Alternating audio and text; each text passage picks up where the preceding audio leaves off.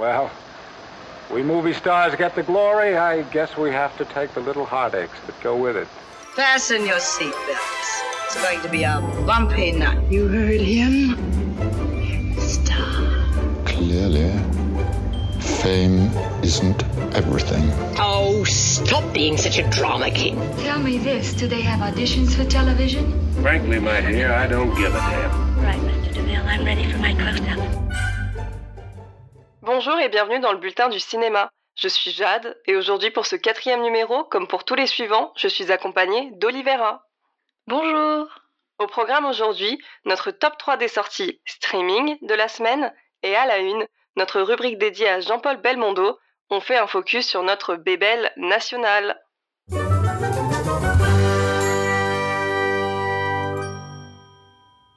Petit changement pour ce numéro et pour les autres jusqu'à la fin du confinement.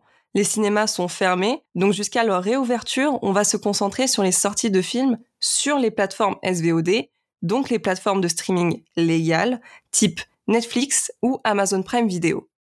On continue tout de même dans la même ligne éditoriale, c'est-à-dire qu'on ne vous parlera toujours dans cette première partie que des sorties de la semaine, et par là je veux dire que des premières sorties de films.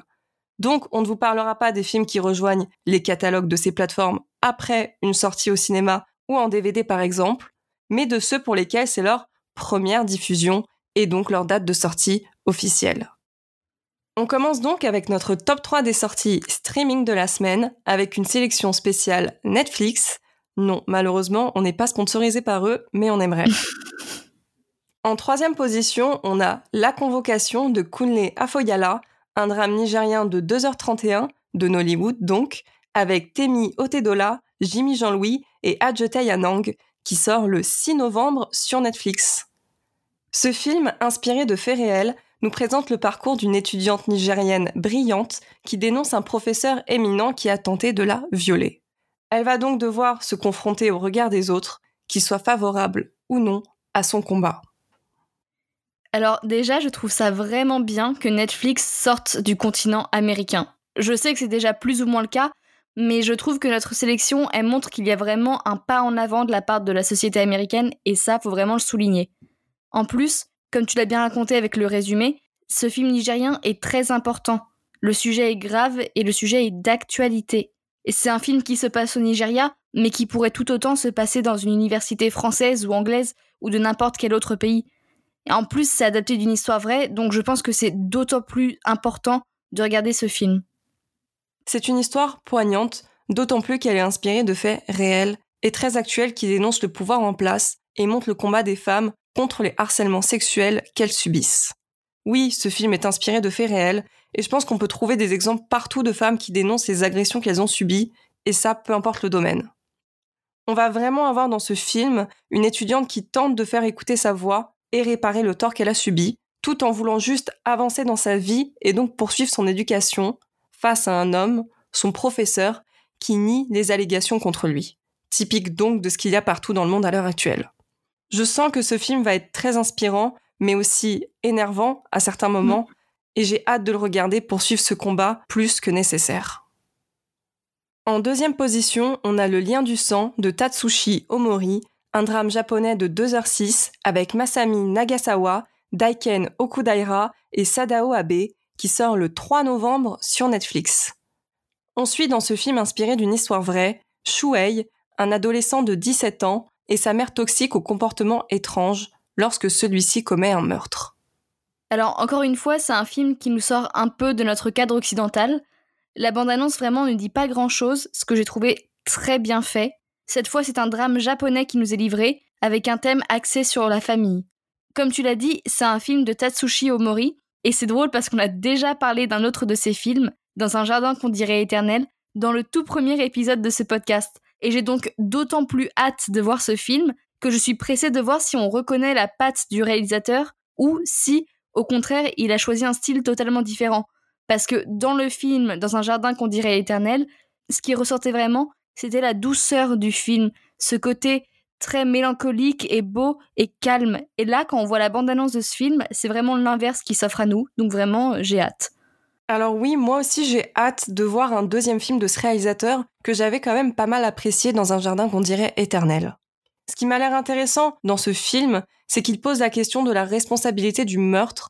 Alors oui, c'est lui qui l'a commis, mais pourquoi? Est-ce lié aux conditions de son éducation? Ces mystères doivent être résolus pour comprendre ce meurtre. Après, une histoire avec une mère et un fils accusés de meurtre, ça n'a rien de nouveau. Ça me rappelle d'ailleurs Mother de Bong Joon-ho, et j'espère qu'il n'est pas trop similaire, même si dans les prémices de l'histoire, ça n'a pas l'air d'être le cas. J'espère vraiment que ces similitudes ne seront pas trop importantes et s'arrêtent ici, sinon ça va être dur de pas comparer les deux films, et c'est pas ce que je souhaite faire. Oui, effectivement, moi aussi j'avais pensé au film de Bong Joon-ho quand j'ai vu la bande-annonce, et comme toi, j'espère juste que vraiment les comparaisons s'arrêteront aux bandes-annonces. Et en première position, on a Bob l'éponge le film, Éponge en eau trouble, de Tim Hill, un film d'animation américain d'une heure 31, disponible le 5 novembre sur Netflix. Dans cette nouvelle aventure, Bob l'éponge et ses fidèles amis partent à la recherche de Gary, son très cher escargot et compagnon de toujours, qui a été kidnappé. Cette mission les amène vers la cité perdue d'Atlantic City et va mêler danger, surprise et bien évidemment mettre en avant le pouvoir de l'amitié pour retrouver Gary. Alors, Bob l'éponge, c'est clairement un des héros de mon enfance. Alors, bien entendu, c'est le film que j'attends en ce moment. C'est un film qui sera aussi bien pour les enfants que pour les adultes, à qui je pense qu'il va bien changer les idées, ce qui peut être qu'agréable dans cette période très, très anxiogène. Le film a fait le parti pris de ne pas utiliser le même style d'animation que le dessin animé qu'on connaît, et normalement, c'est quelque chose qui pourrait me faire éviter un film. Mais de ce que j'ai vu, dans la bande-annonce au moins, ça a l'air d'être un style d'animation qui peut totalement convenir à l'univers loufoque et décalé de Bob l'éponge. Quand j'ai vu les premières images du film, j'étais un peu décontenancée parce que c'était pas du tout le même style d'animation auquel on est habitué. On, on a grandi avec un certain type de dessin et là, ça change quand même. Et sur le coup, j'étais un peu déçue, mais finalement, en voyant la bande-annonce, ça fonctionne plutôt pas mal. Oui, c'est vrai qu'en général, quand il y a quelque chose qui nous touche vraiment dans notre enfance, on a tendance à s'y accrocher et à vraiment refuser tout changement. Donc là, je me dis que le fait que toi, comme moi, on trouve qu'au final, ça, ça risque d'aller, bah, je pense que c'est vraiment un bon signe pour tout le film. Et c'est pour ça qu'on a mis le dernier film de Bob l'éponge en première position et on n'a pas honte. Pas du tout, honnêtement. Déjà, c'est un film d'animation et je l'ai déjà dit, mais dans ce podcast, on adore les films d'animation. Et tout comme toi, j'adore Bob l'éponge. Il est drôle, maladroit, gentil, généreux, positif. Comment c'est possible de ne pas l'aimer? En plus, lui aussi a des difficultés à passer le permis, donc je le soutiens. Bon, je dois avouer que je m'identifie un peu plus à Carlo, qui est solitaire, grognon et veut juste être au calme et qu'on le laisse en paix. Mais voilà. Oui, c'est ça, on va pas se mentir. Moi aussi, j'ai vraiment hâte de pouvoir retrouver les nombreux personnages, mais effectivement, je pense que j'ai très très hâte surtout de retrouver Carlo Tentacule. Le meilleur. Le meilleur. Celui qu'on devient tous. À cause de la vie. Donc pour en revenir à notre film, j'ai super hâte de le voir. J'ai vu les deux précédents, j'ai joué aux jeux vidéo, j'ai regardé la série. Et d'ailleurs, je regarde toujours des épisodes la nuit quand j'arrive pas à dormir. C'est mon réconfort, il m'a accompagné depuis mon enfance, donc j'ai hâte de suivre ses nouvelles aventures. Et en plus, dans ce film, on a des apparitions d'acteurs connus comme Keanu Reeves et attention encore plus important, une musique composée par Hans Zimmer qui a dû composer la musique de la moitié des chefs-d'œuvre des 40 dernières années. Donc oui, Bob l'éponge est en première position de notre top 3 cette semaine. Alors tu vois, tu viens de m'apprendre quelque chose parce que je savais pas du tout que c'était Hans Zimmer qui faisait la musique. Et sachant que c'est un compositeur que j'aime énormément, bah, c'est une raison supplémentaire euh, pour voir ce film, quoi. Que des bonnes raisons d'aller voir Bob l'éponge. Voilà, c'est le film de la semaine, clairement. Et voilà, c'était notre petite sélection de films qui sortent sur Netflix cette semaine. N'hésitez pas à nous dire en commentaire quel film de notre sélection vous tente le plus.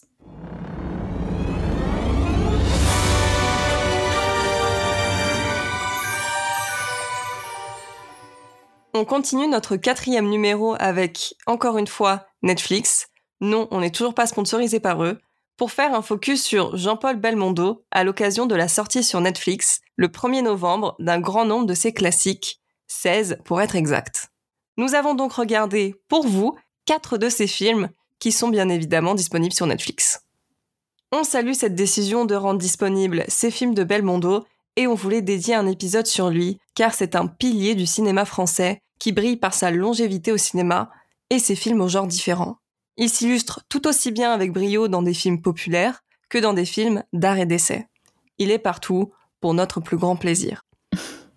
Il a tourné avec les plus grands réalisateurs français, comme Louis Malle, Philippe de Broca, Jean-Luc Godard, Claude Chabrol, François Truffaut, Jean-Pierre Melville, Jean-Paul Rapneau et Georges Lautner, pour ne citer que quelques noms et on vous en garde d'autres pour tout à l'heure, et aussi avec des grands réalisateurs étrangers comme Vittorio De Sica et Peter Brook.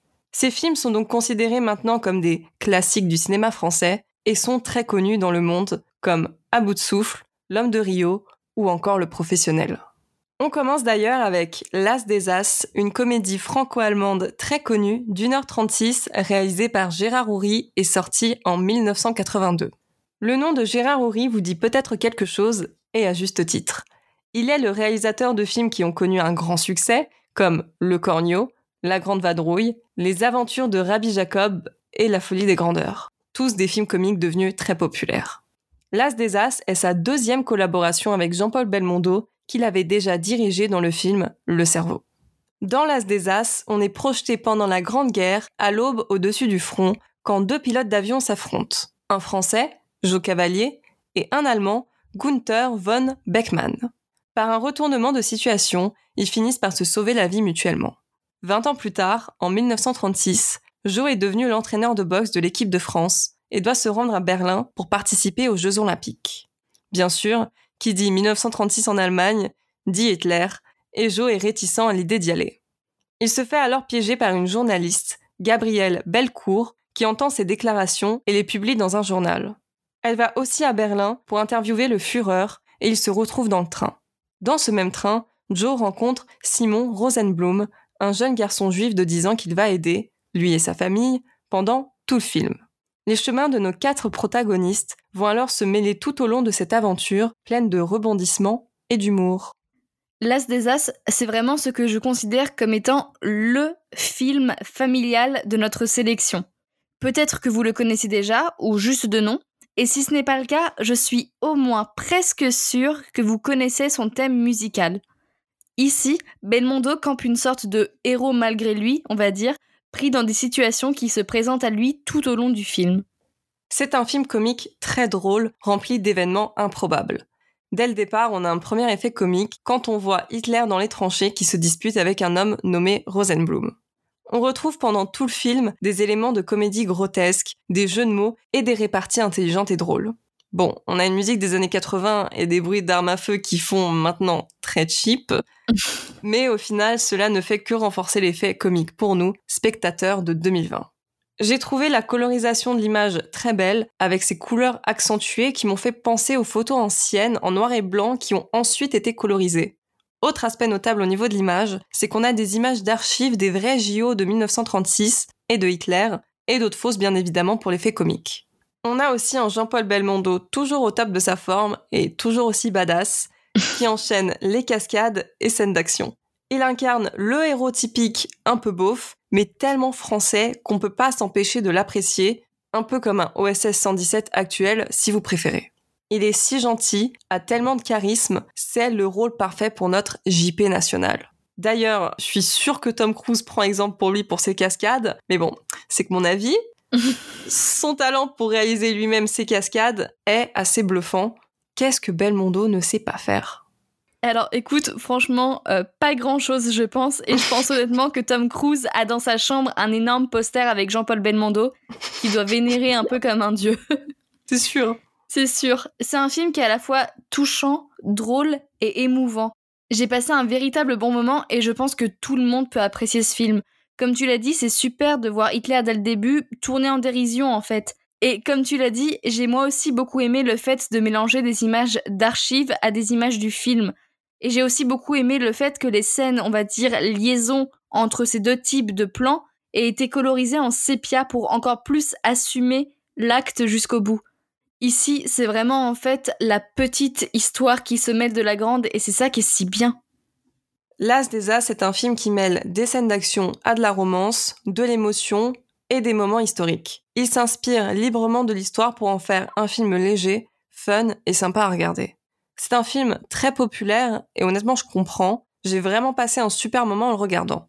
Populaire ne veut pas forcément dire mauvais. Je sais qu'au moment de sa sortie, il y avait eu une polémique autour de ce film car il avait réussi à faire beaucoup d'entrées, mais les critiques étaient moins enthousiastes que le public. Il préférait le film de Jacques Demy, sorti en même temps, nommé Une chambre en ville, qui avait été un échec commercial. Et les critiques avaient dénoncé les films qu'il nomme comme préconçus pour le succès.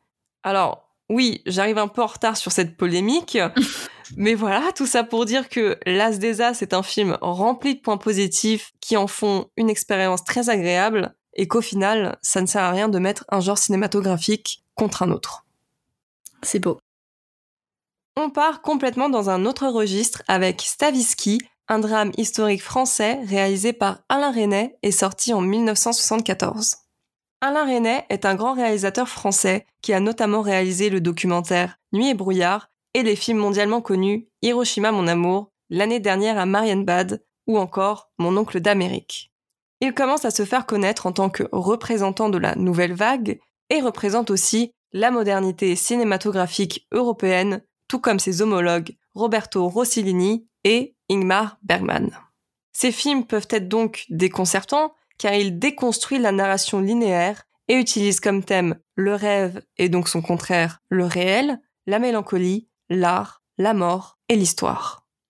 Stavisky ne déroge pas à ces thèmes. Ce film historique est en très grande partie vrai, mais rajoute des éléments de fiction. On voit alors par exemple Léon Trotsky, qui arrive en asile en France, à Cassis. Mais le personnage principal du film est bien Serge Alexandre Stavisky, un homme d'affaires influent.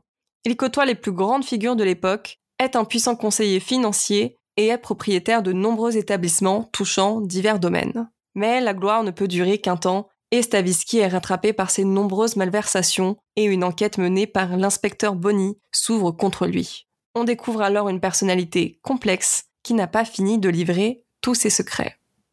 Pour moi, le personnage de Stavisky, c'est le gros point positif du film. D'ailleurs, ce n'est pas pour rien que le film porte le nom de son protagoniste. c'est un personnage qui m'a un peu fait penser à Gatsby le Magnifique, mais dans une version, on va dire, plutôt franco-russe. Il a ses propres idées sur l'argent et sa gestion, et il a des opinions bien tranchées. Encore une fois, dans ce film, l'histoire de Stavisky va complètement côtoyer la grande histoire, c'est-à-dire celle de la France des années 30, où l'antisémitisme prend malheureusement énormément d'ampleur. Eh ben tu vois, j'avais pas du tout fait le rapprochement avec Gatsby Magnifique, mais maintenant que tu me le dis, tout colle. Le personnage de Stavisky mélange conquête et affaires, il s'occupe de la politique, du théâtre, il touche à tout. On est pris dans un tourbillon entre toutes ces affaires, jusqu'à même se perdre.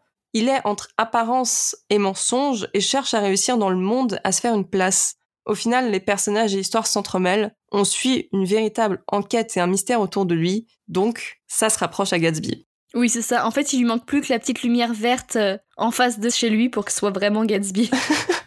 Je connaissais pour ma part pas du tout l'histoire de Stavisky, donc j'avoue que j'étais un peu perdue avec toutes ces nouvelles informations et intrigues en même temps. Mais je pense que c'était le but. On laisse ainsi planer le mystère autour de cet homme complexe, à la vie qui est constamment en agitation, et on rentre dans les intrigues de sa vie. Oui, c'est ça. L'autre point que j'ai beaucoup apprécié dans ce film, c'est l'effet récit imbriqué, on va dire.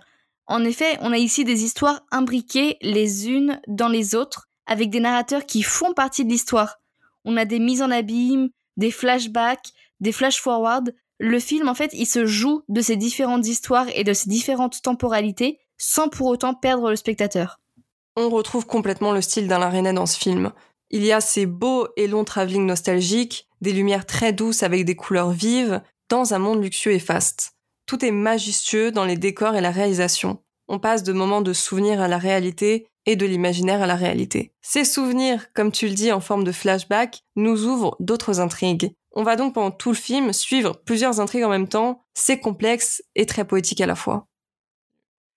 Ah, Paris, sa tour Eiffel, ses toits aux vues imprenables, ses harceleurs, et notre bébelle nationale qui mène l'enquête dans le film dont on vous parle tout de suite, Peur sur la ville, un film policier franco-italien de deux heures, réalisé par Henri Verneuil et sorti en 1975.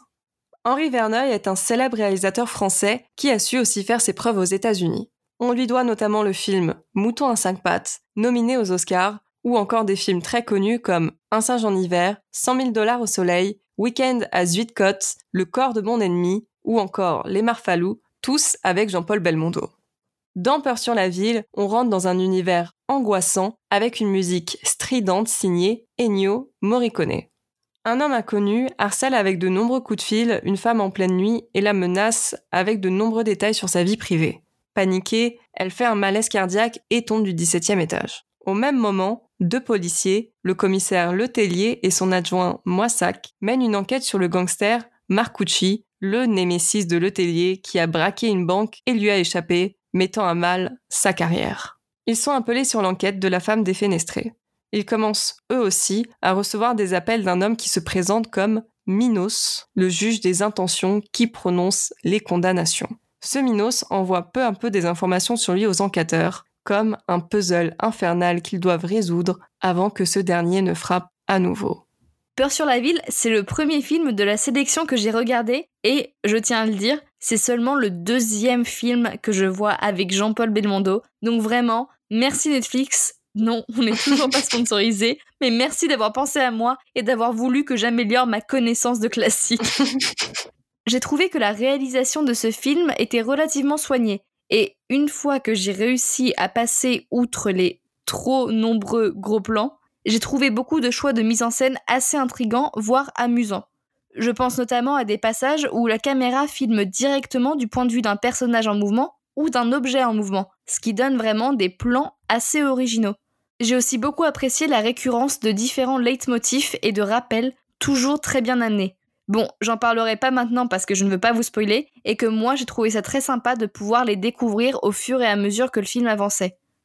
On a des policiers badass, encore une fois, à qui tout réussit ou presque, qui utilisent des méthodes peu conventionnelles pour arriver à leur fin. Mm. Ils sont décontractés et il faut dire assez cool quand même, avec des répliques drôles. Ils ont toujours le bon mot, la bonne chose à dire. Belmondo se comporte plus comme un cow-boy dans un western, et ça tombe bien, puisque la musique est, je le rappelle, d'Ennio Morricone. On voit dans le premier tiers du film qui est cet harceleur fou qui se fait appeler Minos et qui va monter progressivement dans la violence. Le but général du film n'est donc pas de nous faire découvrir qui il est, mais de l'arrêter, et les enquêteurs se lancent alors dans une course-poursuite haletante. Et en même temps, les enquêteurs continuent leur travail pour arrêter le gangster Marcucci, on a donc les deux enquêtes qui se déroulent en même temps, et cela ne fait qu'augmenter notre stress.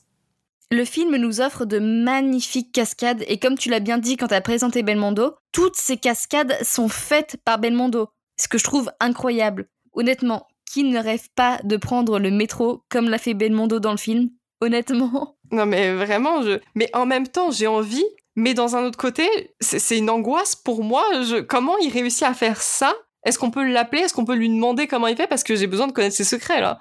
Ah ouais, non, honnêtement, j'étais très très angoissée parce que vraiment, je me suis dit, mais il va tomber, mais il va tomber, et non. Donc franchement, bravo Jean-Paul, parce que là. Bravo JP Bravo JP, moi j'aurais pas osé. Et autre angoisse aussi, les couloirs du métro et du RER qui n'ont pas changé depuis les années 70. Est-ce qu'on peut lancer une pétition aussi en même temps On appelle Belmondo, on lance une pétition? Parce que là, ça va pas du tout. Hein. C'est vrai que moi aussi, je me suis fait la remarque quand j'ai vu Auberge, j'ai fait Oh, mais en fait, ça a pas changé, quoi. Alors, c'est toujours aussi moche. Ouais. Et je tiens à faire remarquer que les figurants m'ont beaucoup marqué dans ce film parce qu'ils ne jouent pas comme s'ils n'avaient jamais été dirigés. Ou alors, ils jouent parfaitement bien le parisien blasé de base, mais honnêtement, je pense pas que ça a été la volonté du réalisateur. Mais en tout cas, si vous regardez ce film, faites attention aux figurants, ils ont parfois des réactions vraiment étonnantes. Bah tu vois, j'avais même pas remarqué. C'est peut-être parce que je vis à Paris depuis plusieurs années et que je suis habituée aux Parisiens, mais j'avais pas du tout remarqué. Je, je vais re-regarder le film juste pour ça, parce que j'ai besoin de savoir qu'est-ce qui se passe, qu'est-ce qu'ils font. Ah oui, il faut vraiment que tu le regardes juste pour ça. Surtout les scènes dans le métro, c'est incroyable. On termine avec un peu d'amour et de romance, grâce au film Un homme qui me plaît, une comédie dramatique française d'une heure 47, réalisée par Claude Lelouch et sortie en 1969. Vous connaissez sûrement Claude Lelouch, mais pour rappel, il est notamment le réalisateur des films Un homme et une femme, qui a gagné la Palme d'Or, un Golden Globe et deux Oscars, Les Misérables, qui a aussi gagné un Golden Globe, ou encore Vivre pour vivre, encore un Golden Globe. On pourra en citer plein d'autres, mais on va s'arrêter là car il a réalisé tout au long de sa carrière plus de 50 films. Dans Un homme qui me plaît, on suit l'histoire de Françoise, une actrice française, et Henri, un compositeur de musique. Ils sont amenés à se rencontrer à Los Angeles sur un tournage, et Françoise ne tarde pas à tomber sous le charme de cet homme plein d'humour. Ils passent une nuit ensemble et n'arrivent bientôt plus à se quitter. Malheureusement, lui vit à Rome, elle à Paris. Pour ajouter à leur peine, les deux sont mariés et leur collaboration sur le tournage doit bientôt arriver à sa fin. La belle idylle va-t-elle réussir à survivre à tous ces obstacles? Ce film avait tout pour me plaire sur le papier. D'un côté, une histoire d'amour, donc un genre de film que j'apprécie énormément, on va pas se le cacher, et de l'autre côté, une histoire qui se déroule pendant un tournage à Hollywood et qui nous permet de voir les coulisses d'un film. Bref, j'étais certaine d'aimer ce film, et effectivement, c'est mon coup de cœur de notre sélection de cette semaine. Tu m'as fait peur, j'ai cru que t'allais me dire que t'avais pas aimé ce film, et moi aussi c'est mon coup de cœur, donc j'ai eu peur. Ah non, non, non, t'inquiète, non, non, ouf, non. non, le, franchement, le film, il est simple, il est pas prétentieux, les couleurs sont belles, tout est simple, et en même temps, c'est cette simplicité qui rend ce film si agréable à regarder. Les héros se découvrent et se laissent emporter eux aussi par cette simplicité, nous font rêver et nous touchent. On retrouve donc dans ce film deux thèmes principaux, l'amour et le cinéma. En ce qui concerne le cinéma, on voit la fabrication du film et c'est dingue comment la musique change tout un film. Mm. On a une véritable déclaration d'amour pour le cinéma et la musique est un personnage à part entière. En ce qui concerne l'amour, on a une histoire d'amour digne d'un film hollywoodien. Au final, on retrouve le cinéma et l'amour partout et ils s'entremêlent pour ne plus être qu'une seule entité il y a un beau casting français et international. D'ailleurs, j'en profite pour dire que dans chaque film, peu importe le rôle, Belmondo arrive à me faire rire avec ses répliques. Il a une présence et un charisme incroyables. Bon, bien sûr, notre casting français, quand il doit s'exprimer en anglais, le fait avec un très bel accent français. mais c'est pas grave, on leur pardonne. Franchement, on leur pardonne. Le casting est d'autant plus réussi car la relation Belmondo-Girardot fonctionne à merveille. C'est très naturel entre eux, ils sont complices, on y croit vraiment. Il y a une magnifique alchimie entre eux, vraiment je pouvais pas retirer mon regard d'eux pendant tout le film. Claude Lelouch nous donne donc un regard très doux, simple et intime sur ce couple. Rien que dans leur regard, on voit tout. Dans des villes comme Las Vegas et Los Angeles qui sont très axées sur paraître, on a au final une histoire d'amour qui est très réelle. J'ai aussi trouvé ça très agréable de pouvoir découvrir Jean-Paul Belmondo dans un rôle très différent de ses films habituels, où pour une fois, le rôle n'implique pas une cascade. ah oui, c'est vrai. Bah oui, c'est vrai, l'air de rien, pour le coup, dans ce film-là, pas de cascade. Et oui, dans ce film, on suit les derniers jours, heures de cette idylle, et on redoute sa fin. Ils sont si beaux ensemble, on aimerait que ça ne se finisse jamais, et on a l'impression que non plus. Mais ils sont rattrapés tout au long du film par leur vie et par leurs conjoints avec les nombreux appels qu'ils reçoivent. La belle histoire d'amour est dure, compliquée à vivre et à assumer. Vaincre sa peur, oser être heureux, s'avouer que ce n'est pas que passager, faire ce choix, c'est dur. Et c'est ce choix auquel nos protagonistes sont confrontés. Est-ce que cette idylle vaut le coup de tout basculer et changer sa vie? C'est pas si simple de le savoir. C'est très beau ce que tu viens de dire. Merci.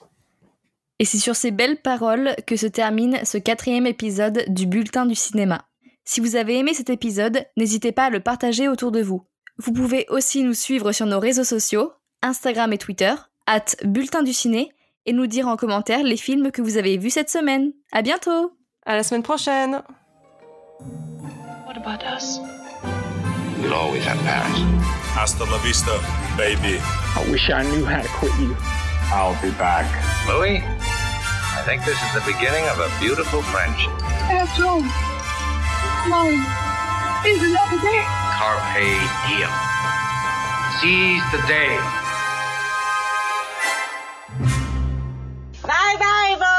find storming the castle.